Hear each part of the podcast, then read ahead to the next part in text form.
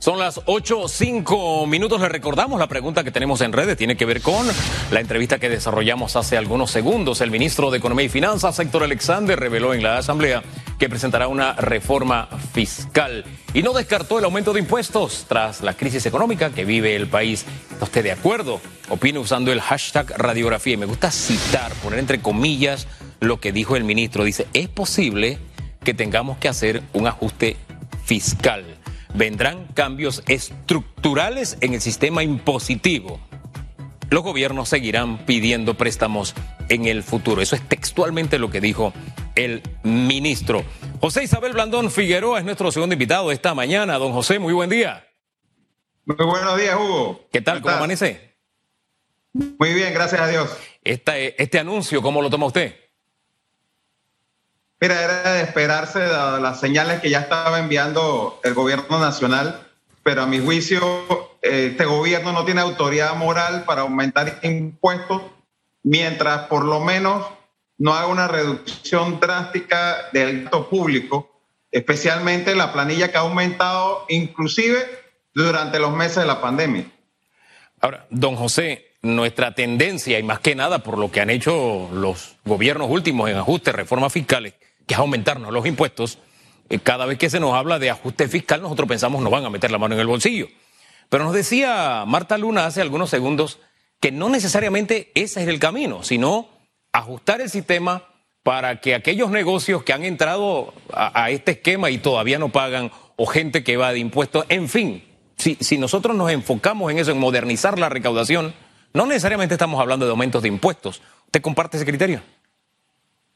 Sí, lo comparto. Eh, fíjate, Hugo, a mí me parece que, por ejemplo, ayer hablaba con el equipo técnico nosotros que está en el diálogo del Seguro Social ayudándonos, eh, que la Caja del Seguro Social, por dar un ejemplo, eh, no está cobrando todo lo que pudiera cobrar porque no está efectivamente fiscalizando. Y eso se aplica también para la Dirección General de Ingresos. Fíjate tú, la Caja del Seguro Social, por ejemplo, solo hizo 82 auditos el año pasado. 82 auditos de más de 60 mil empresas o personas naturales que cotizan a la caja del Seguro Social. Eso es absurdo. mientras nosotros no fiscalicemos que se pague el impuesto que hoy en día existe, ¿cómo hablar de aumentar los impuestos? Ajá, o sea, usted toma el anuncio como aumento de impuestos. Mira, para lo que a mí me parece que dijo el ministro con bastante claridad es que van a crear eh, impuestos para lo que es la economía digital. Eso me parece que estuvo bastante claro eh, de la intervención del ministro. O sea, eh, grabar con impuestos todas las compras que se hacen vía Amazon y otras plataformas similares, ¿no? Por lo menos eso. Sí. Y yo creo que el, el, tema del ITBMS lo van a poner sobre el tapete más temprano que tarde. ¿Por qué cree eso? Porque hay una crisis financiera ahora mismo, el gobierno no está reduciendo gastos y la única opción que le va a quedar es seguir pidiendo prestados o aumentar impuestos. Y eh, el Fondo Monetario Internacional, así como lo ha hecho con Costa Rica, eventualmente nos va a decir a nosotros, si ustedes quieren dinero, tienen que hacer eh, lo que dijo el ministro, reformas estructurales. Ese es un eufemismo, una palabra para esconder aumento de impuestos. Oye, ahora que me dice ITBMS, si la memoria no es infiel, o sea, los calendarios a veces a uno se le, se le confunden.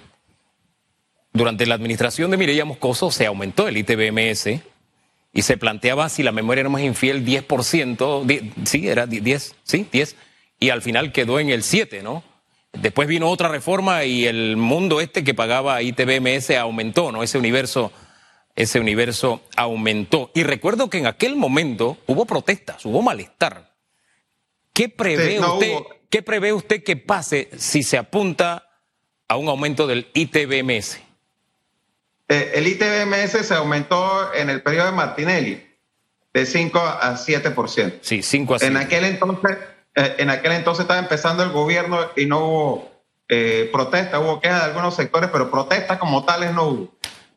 Eh, lo cierto es que nosotros estamos en una coyuntura distinta ahora mismo. En aquel momento la economía venía de varios años seguidos de crecimiento económico. Hoy estamos hablando de que estamos en la peor crisis económica que ha conocido la República de Panamá en toda su historia.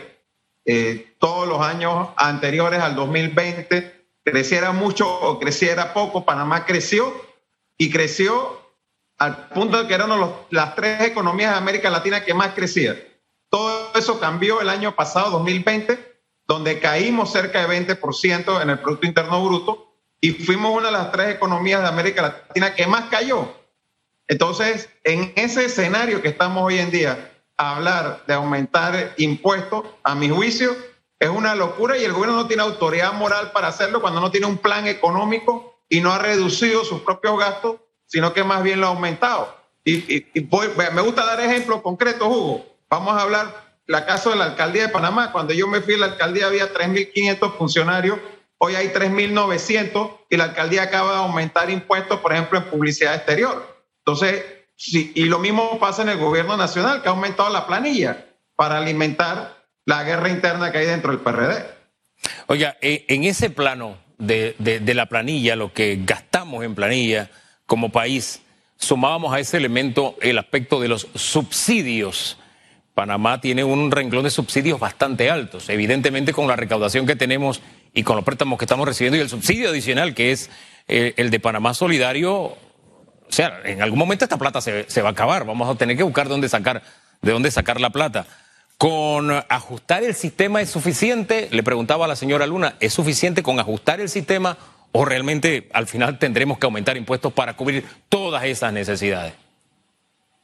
No, mira, yo creo que hay la necesidad de hacer una revisión integral, por decirlo así, de nuestro sistema económico y entender que hay cosas que ya no van a poder continuar así. Por ejemplo, el renglón construcción no va a poder ser el gran motor de desarrollo que había sido en los últimos años porque ya eh, se agotó. Pues aquí no hay, no, hay, más gente en Panamá, no hay espacio para más mall. O sea, hay una realidad de que ya se construyó lo que, lo que se podía construir en eso y se nos fue un poquito la, la mano en pollo, como dice. Entonces, tenemos que ver cuáles van a ser los motores del crecimiento futuro de la economía panameña y tenemos también que entender eh, que hay que revisar no solamente el tema de los subsidios, porque cuando hablan de esto siempre se van a, que si la beca universal o demás, como lo hizo el diputado independiente ayer, por aquí hay una realidad.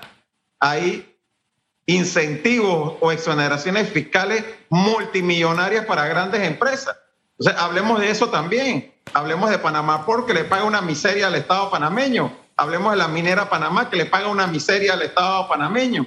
Hablemos de las leyes que acaba de aprobar la Asamblea, donde aprueban zonas procesadoras con exoneración de todo tipo de impuestos. Eso es un subsidio a esa actividad económica. Se preocupan por los 100, 200 dólares al año que le dan a una familia pobre por cada hijo que está estudiando, pero no se preocupan por esas grandes exoneraciones multimillonarias que le dan a las grandes empresas. Ah, el punto es, tenemos pozo a donde sacar agua, no necesariamente de los que menos tienen, es lo que me trata de transmitir usted, interpreto. Por supuesto que sí, Hugo. Si, es que además tenemos una realidad. A raíz de la crisis económica que estamos viviendo y de la caída tan aparatosa que tuvimos el año pasado, Aquí tenemos gente que era clase media baja, que hoy en día es pobre. Entonces nosotros no podemos estar planteándonos aumento de impuestos en esa coyuntura en la que estamos viviendo como país. Es absurdo, sería contraproducente totalmente. Y más aún si el gobierno, reitero, y voy a insistir mucho en ello, no está dando el ejemplo ahorrándole al Estado bajando sus propios gastos, sino que por el contrario lo están es aumentando. Oiga, voy a la línea de tiempo porque de verdad a veces el calendario a uno se le enreda. Mireya Moscoso extendió el impuesto de transferencia de bienes e inmuebles a casi todos los servicios. Con Martín Torrijos llegó a todos los servicios prácticamente y Ricardo Martínez aumentó entonces el ITBM al 7%. Ahí la última anotación y la aclaración suya fue buena, pero faltaba el historial hacia atrás. El punto es la tendencia siempre es aumentar.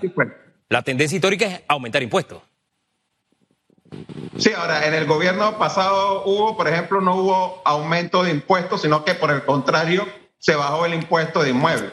Eso yo creo que es importante eh, señalarlo, porque no hubo aumento de impuestos en todos los, el quinquenio anterior, y lo que sí se hizo fue bajar significativamente el impuesto de inmuebles. Ahora, en medio del debate, Publio de Gracia publicó anoche tweet a eso de las 9.30, 9.30 exactamente, dice el gobierno nacional no tiene contemplado aumentar impuestos.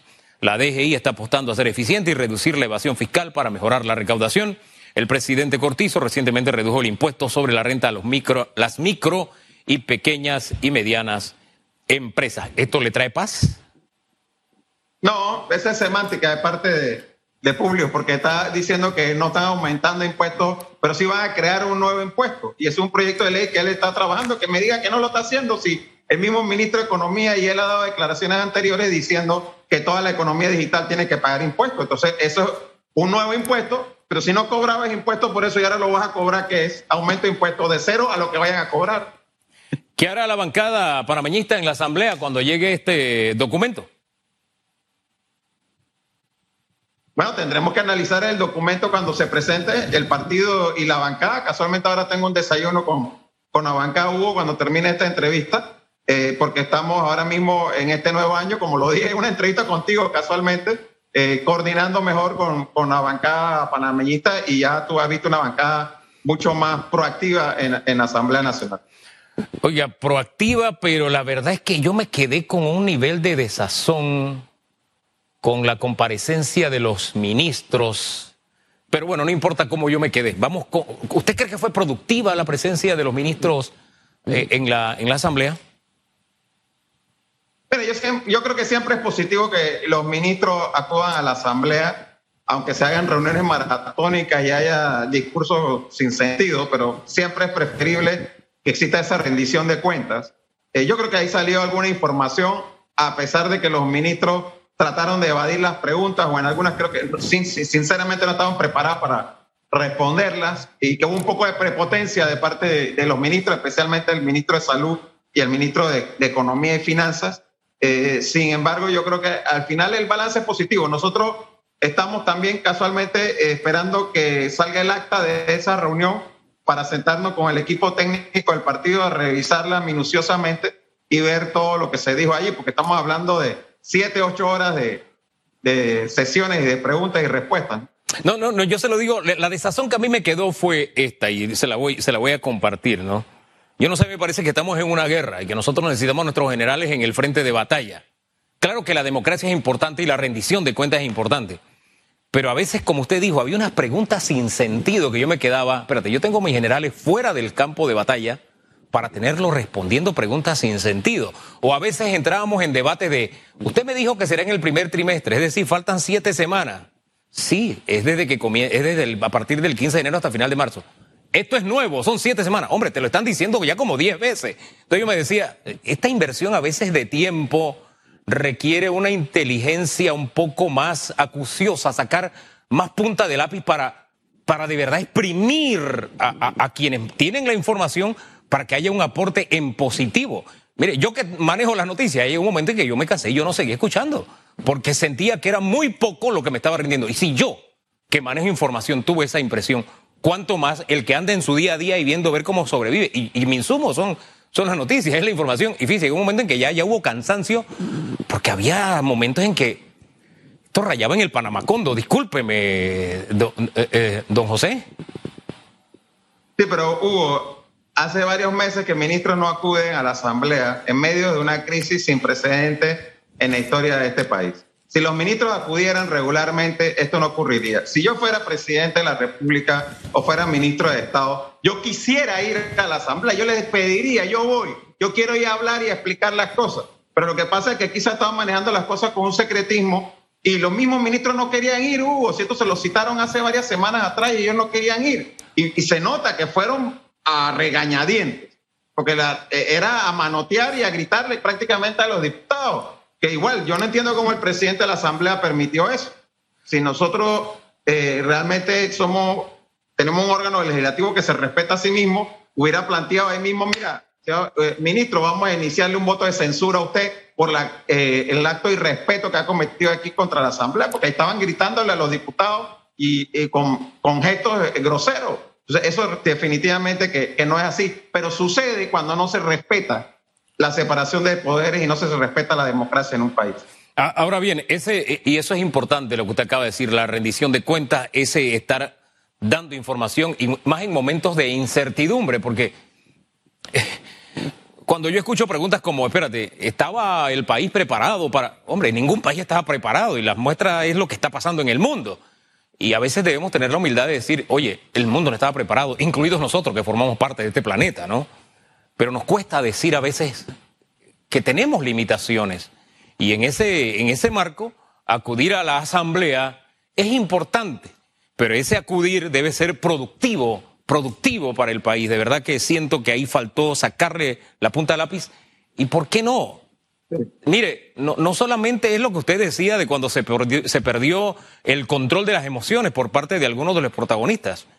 Es que con un sistema que nos costó más dinero de la asamblea, del sistema este digital y todo lo demás, el micrófono se apagaba a cada rato, entonces uno perdía el hilo, no escuchaban, había eco, era una locura. Entonces yo, yo ¿qué, ¿qué productivo puede haber con una asamblea en esta situación? Son cosas para corregir, pero el ejercicio es positivo porque así funciona la democracia. Ahora bien, y nos pinta la calidad y capacidad de nuestros políticos a propósito.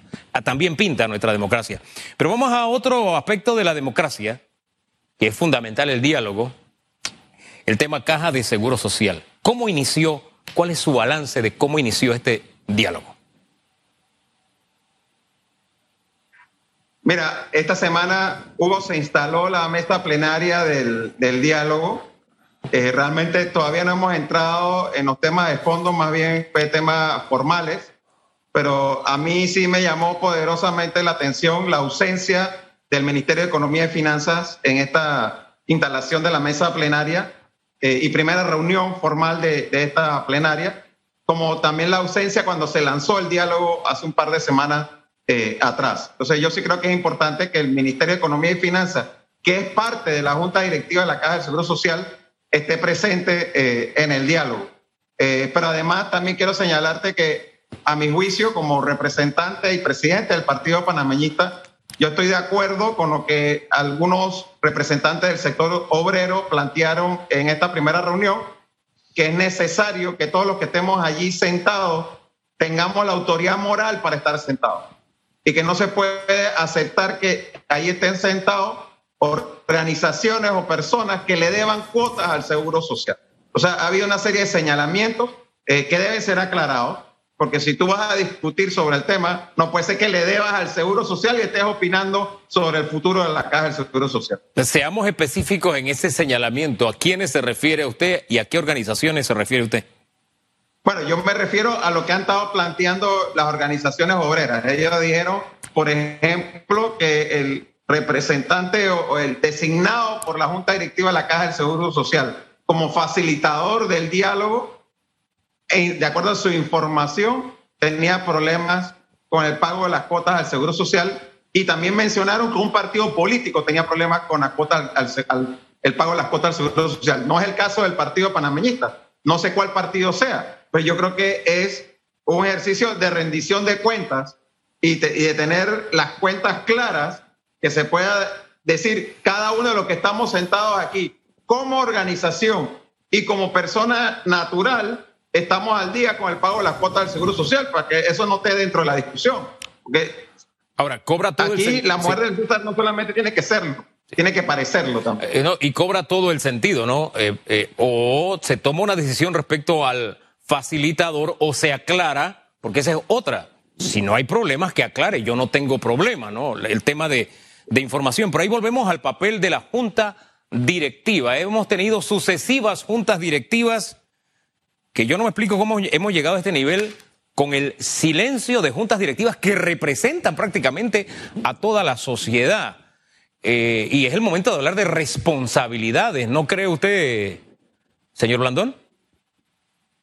Eh, sin lugar a dudas, una de las mesas del diálogo es la mesa administrativa, Hugo, y ahí nosotros pretendemos como partido panameñista presentar una serie de propuestas porque yo creo que hay que revisar bien el funcionamiento tanto del director de la Caja del Seguro Social como de la Junta Directiva, eh, definir mejor eh, competencias, responsabilidades y a mi juicio hay que poner también un límite al tiempo en que una persona puede ocupar un cargo en la Junta Directiva. Quizás un periodo y una reelección más y ya. Pero no puede ser que haya personas ahí que tienen 20 años de estar en, la misma posición. Y ojo que esa tampoco sea una republiquita de pequeños espacios políticos y gremiales, porque en gran medida la Caja de Seguro Social es eso. Y tenemos que sincerarnos, es así. ¿O no? Yo creo, evidentemente, Hugo, coincido contigo que es así. Eh, y sobre todo, me gusta que hayas incluido gremiales en la palabra, porque los que están allí sentados no están sentados representando a un partido político, sino que están sentados representando sectores, ya sea de la empresa privada eh, o del sector obrero o del sector de salud, eh, y muchos de ellos no pertenecen a partidos políticos, sin embargo, representan intereses dentro de esa junta directiva de la Caja del Seguro Social y al final tienen sus pequeños espacios de poder dentro de la administración de la Caja del Seguro Social. ¿Qué propuestas lleva su partido a este diálogo? Mira, nosotros estamos en el proceso de ir elaborando ya, eh, ¿cómo, te diría? Aterrizando la propuesta, eh, sabiendo, por ejemplo, algo que surgió de la reunión esta semana en la plenaria, que se está incluyendo una mesa de enfermedad y maternidad que no estaba originalmente, así que nosotros tenemos que ya también preparar una propuesta sobre ese tema, pero eh, como te adelantaba, yo creo que hay que mejorar mucho el sistema administrativo de la Caja del Seguro Social. La Caja del Seguro Social está dejando de cobrar eh, mucho dinero a personas que están incumpliendo eh, con las normas en cuanto a, a cotizaciones. y te doy un ejemplo la Caja del Seguro Social tiene registrado más o menos 66 mil empresas o personas naturales cotizando ah, a la Caja del Seguro Social, mientras que la Dirección General de Ingresos tiene más de 110 mil cotizantes entre personas naturales y personas jurídicas. ¿Por qué la Caja del Seguro Social tiene 66 mil y la DGI tiene 110 mil? Ahí lo, lo lógico que tú tienes que cruzar la información y ver si es que se le está escapando gente a la Caja del Seguro Social. Y, y eso que es tan evidente que se cae su peso no lo hace son, tenemos que comenzar por ahí antes de aumentar eh, densidad de cuotas, aumentar edad de jubilación, tenemos que ser más eficientes en lo que está sucediendo porque tampoco puede haber esa competencia desleal de empresas pagando seguro social a sus trabajadores y empresas que no le pagan el seguro social a sus trabajadores. Hombre, y, y en el tema de los informales que se les quiere sumar a la seguridad social, pensar en qué medida le es atractivo a, a un ciudadano formar parte de la caja de seguro social o contribuir a la caja, porque usted podría estar pagando por una institución que, bueno, su servicio deja mucho, muchísimo que desear, no mucho, muchísimo, muchísimo que desear, porque si yo pago seguro, lo mínimo que yo requiero es que me den un servicio. Y el servicio está como sabemos. Ahí, hubo, nosotros vamos a retomar la propuesta que ya se hizo en el 2005 durante el, el debate de de lo que es hoy la ley 51. En aquel entonces, el experto internacional contratado por el propio gobierno panameño, el señor Carmelo Mesa Lago, propuso incorporar al sistema panameño el mismo sistema que hay en Costa Rica para la cotización de trabajadores independientes informales. ¿Cuál es ese? Hoy en día en Panamá, si yo como abogado independiente voy a cotizar a la Caja de Seguro Social, tengo que pagar tanto la parte patronal como la parte obrera y es un porcentaje importante de mi salario. En Costa Rica, tú pagas solamente la parte obrera y el Estado te aporta como un incentivo la parte patronal.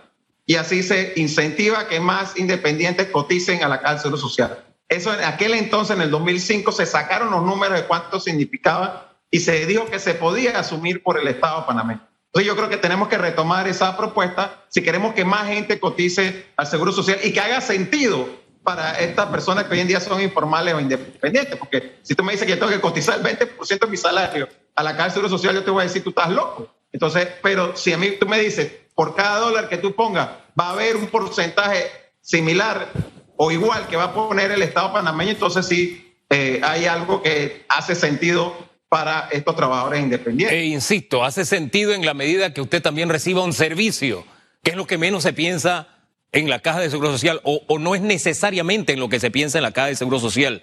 Causa dolor pasar de madrugada por una policlínica y ver la gente haciendo fila, gente de la tercera edad, en fin, porque no, no han tenido la capacidad de superar esos estadios no tercermundistas, cuartomundistas, de gente que paga por adelantado por un servicio médico y que tiene que pasar esas penurias. Pero mire, así como ah, yo le hago saber mi incomodidad, del tema este de la republiquita, donde se reparten espacios políticos, nombramientos y demás, que eso es la caja, lamentablemente, y tenemos que sincerarnos que es así. Y una muestra durante la administración eh, anterior, precisamente de su partido, cuando estaba ese pacto de gobernabilidad, hombre, la Caja de Seguro Social, ahí fueron nombrados muchos PRD. No olvidemos la historia. No es que yo quiera mirar para atrás con el riesgo de convertirme en estatua de sal, pero fíjese, yo debo reconocer que el señor eh, Endara, Guillermo Endara, ante una situación crítica, enfrentó la crisis de la Caja de Seguro Social, bueno, y pagó con creces una cuota política con el haberlo enfrentado. Lo hizo Martín Torrijos en su momento y quedó el reto con Martín de que tenía que comenzar a trabajarse de inmediato para en el 2014 ya tener las reformas siguientes. Pasó la administración Martinelli, no se hizo. Pasó la de su partido y mm, me acuerdo que nos estuvieron jugando con el actuario, que si lo nombraron, que si lo nombré, pero no le daban salario, que no había... Se fueron los cinco años, sí que comienza, que ya le vamos a anunciar. Y también chifiaron para decirlo en buen panameño. A mí no me deja de incomodar eso eh, en, este diálogo. Así como me incomoda todo lo demás que usted señaló, ¿no? Facilitador que puede tener signos de interrogación. A mí me deja ese signo de interrogación de la participación política, el hecho de que hayan evadido la responsabilidad y de que ahora digan, se sienten ahí como si nada hubiera pasado. Bueno, Hugo, durante los 10 años pasados, este que está hablándote aquí y que ahora el presidente Panameñista sí estuvo señalando que se estaba incumpliendo la ley 51 con los informes actuariales que no se presentaban. Y hay artículos escritos en la prensa por mi parte en donde señalaba eso, tanto en la administración de, como en la administración eh, de Juan Carlos Varela. Así que esa peña no me mí. Lo que sí te debo es decir, es cierto, que no se tocó el tema de la seguridad social en los últimos 10 años, porque hay un elemento que sí se tocó y que no se había tocado en la administración del PRD y que fue señalado por ese mismo Mesa Lago. Y es que el problema en Panamá, Hugo, es que solamente el 50% de la población llega a cumplir los parámetros señalados en la ley eh, de la Caja del Seguro Social para tener jubilación. El otro 50% de la población de mujeres que llegan a los 57 años y de hombres que llegan a los 62 años no reciben una jubilación no porque no hayan trabajado a lo largo de toda su vida, sino porque no cotizaron lo suficiente a la Caja Seguro Social en un país donde casi la mitad de la población está en el sector informal y no cotiza al Seguro Social. Entonces, en esa reforma se habló de la pensión asistencial. Eso es 120 a los 65, que sí se hizo en los últimos 10 años. Sí, y se dijo que se iba a trabajar en la otra reforma para que ya no, tendría, no, no siguiera aumentando ese universo. Y se citó mucho los negocios de algunos de los que participaron en esa reforma diciendo, estos no han pagado su responsabilidad social y ahora el Estado lo tiene que pagar, pero se dijeron, eso lo vamos a corregir y no se ha corregido. Y tenemos que hablarnos con sinceridad y enfrentar esos vacíos como Estado, porque más que tema de partido, son temas de Estado y debemos tener esa estatura en algún momento de hacerlo de esa manera. Don José, gracias, que tenga buen día. Gracias a ti, Hugo, bendiciones. Igual, el presidente del Partido Panameñista, José Isabel Blandón, partido de oposición, va a reunirse con su bancada en segundo. ¿Qué saldrá ahí? Son las 8.33, vamos a lo que sale en las redes. Redes sociales. Respuesta con el tema, o alguna de sus respuestas con el tema de los impuestos, dice Paye Cobos, es un tema muy delicado para decir que esa es la solución. Hay que analizar mucho más y buscar todas las opciones posibles. La economía se reseteó, se reseteó y a nivel mundial. Y hay nuevos factores que deben ser incluidos en el sistema. Ah, está buena la caricatura, me la quitaron, pero está buena. Mírela. Dice Richie Morán Guardia, ¿sería extremar la pobreza, menos trabajo? El capitalismo ganaría siempre y cuando apoye el gobierno en una economía inestable y solo existirían ricos y pobres. Parece el rumbo fijo a poner al país en crisis total. Antonio García dice, claro que no, pero conociendo a mi gente tendremos nuevos impuestos que aumentarán más la crisis económica y estaremos tan estancados de la vida, tan encantados de la vida, perdón, como siempre que se nos impone algo tan descabellado. Dice Virgilio Vázquez, un rotundo no, que se bajen los altos salarios, que dejen de aumentar la burocracia, fuera la politiquería y que nos enseñe y ejecute un verdadero plan económico de recuperación. En tanto, Eduardo Torres añade, yo prefiero que eliminen un poco de subsidios, que es lo que tiene ahorcado el presupuesto y no son manejables en este tiempo. Sofía Millán, ¿más plata mal usada? No puedo estar de acuerdo si hoy no usan bien lo que tienen. El aumento de los impuestos sería destruir más la economía del país. Las deudas que el gobierno obtuvo fue por mal manejo de la pandemia. Un aumento fiscal no es la solución. Reactivar ya los trabajos y la economía ayudaría a establecer los pagos de los impuestos, es lo que piensa Jairo Rivas. Gracias por su participación. Hay un, no sé, siento que hay un hilo conductor, el tema de cómo el gobierno maneja los dineros. Hay un hilo conductor casi en todas las opiniones y hay que prestarle atención. Y los subsidios de, todos los niveles, eh, en ese, ese, ahí estuvo correcto, me comparto el aporte de José Isabel Blandón Figueroa. Ahora bien, nuevos impuestos no implica aumento de impuestos, son nuevos impuestos, áreas donde hay que mirar con lupa porque no todo lo que viene del exterior entra sin impuestos. Ojo con el tema de la doble tributación. Ahí también hay que sacarle punta a lápiz. Y hay mucho más donde sacarle punta a lápiz. Lo importante es que lo hagamos, lo hagamos todos juntos y tomando los correctivos estructurales que necesita el sistema. Eh, es nuestra opinión. Pero en fin, vamos a hacer una pausa y en segundos regresamos para compartir lo que usted está esperando a esta hora. Los bochinches, tengo que buscarlo, no me acuerdo cuáles fueron, pero por ahí aparecerán.